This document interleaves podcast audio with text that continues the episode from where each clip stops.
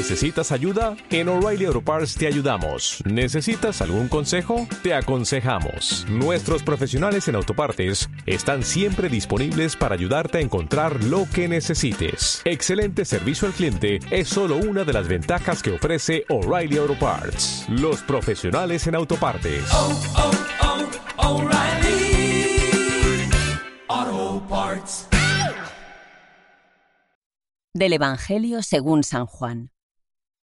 En aquel tiempo muchos de los discípulos de Jesús dijeron, Este modo de hablar es duro. ¿Quién puede hacerle caso? Sabiendo Jesús que sus discípulos lo criticaban, les dijo, ¿Esto os escandaliza? ¿Y si vierais al Hijo del Hombre subir a donde estaba antes? El Espíritu es quien da vida. La carne no sirve para nada. Las palabras que os he dicho son espíritu y vida. Y con todo, hay algunos de entre vosotros que no creen. Pues Jesús sabía desde el principio quiénes no creían y quién lo iba a entregar. Y dijo, Por eso os he dicho que nadie puede venir a mí si el Padre no se lo concede. Desde entonces muchos discípulos suyos se echaron atrás y no volvieron a ir con él. Entonces Jesús les dijo a los doce, ¿También vosotros queréis marcharos? Simón Pedro le contestó, Señor, ¿a quién vamos a acudir? Tú tienes palabras de vida eterna. Nosotros creemos y sabemos que tú eres el Santo de Dios. Señor, ¿a quién vamos a acudir? Tú tienes palabras de vida eterna. Comentario al Evangelio por don José Vicente Vila Castellar, de la Orden de Predicadores de la Fraternidad Laical Dominicana de Torrent, Valencia. Este fragmento del capítulo sexto del Evangelio de Juan es uno de los más sorprendentes. El día anterior Jesús había realizado la multiplicación de los panes y los peces y la gente, entusiasmada, lo buscaba para proclamarlo rey. Pero él se había retirado a orar. Los discípulos habían embarcado tomando rumbo a Cafarnaum, con el mar encrespado, y cuando se encontraban mar adentro, ven a Jesús andando sobre el agua.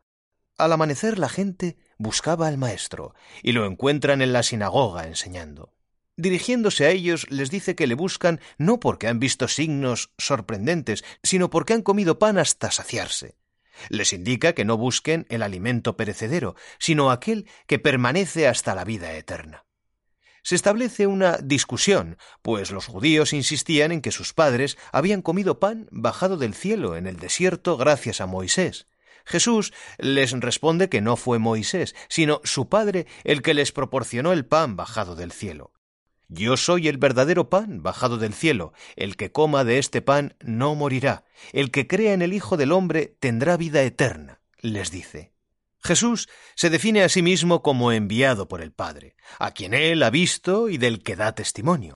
El que no coma la carne del Hijo del Hombre y no beba su sangre, no tendrá vida en sí mismo. Todo esto hace que muchos se escandalizaran, lo abandonaran y despreciaran, porque en realidad no creían en Jesús. Y más aún cuando les dice Nadie puede venir a mí si el Padre no lo concede.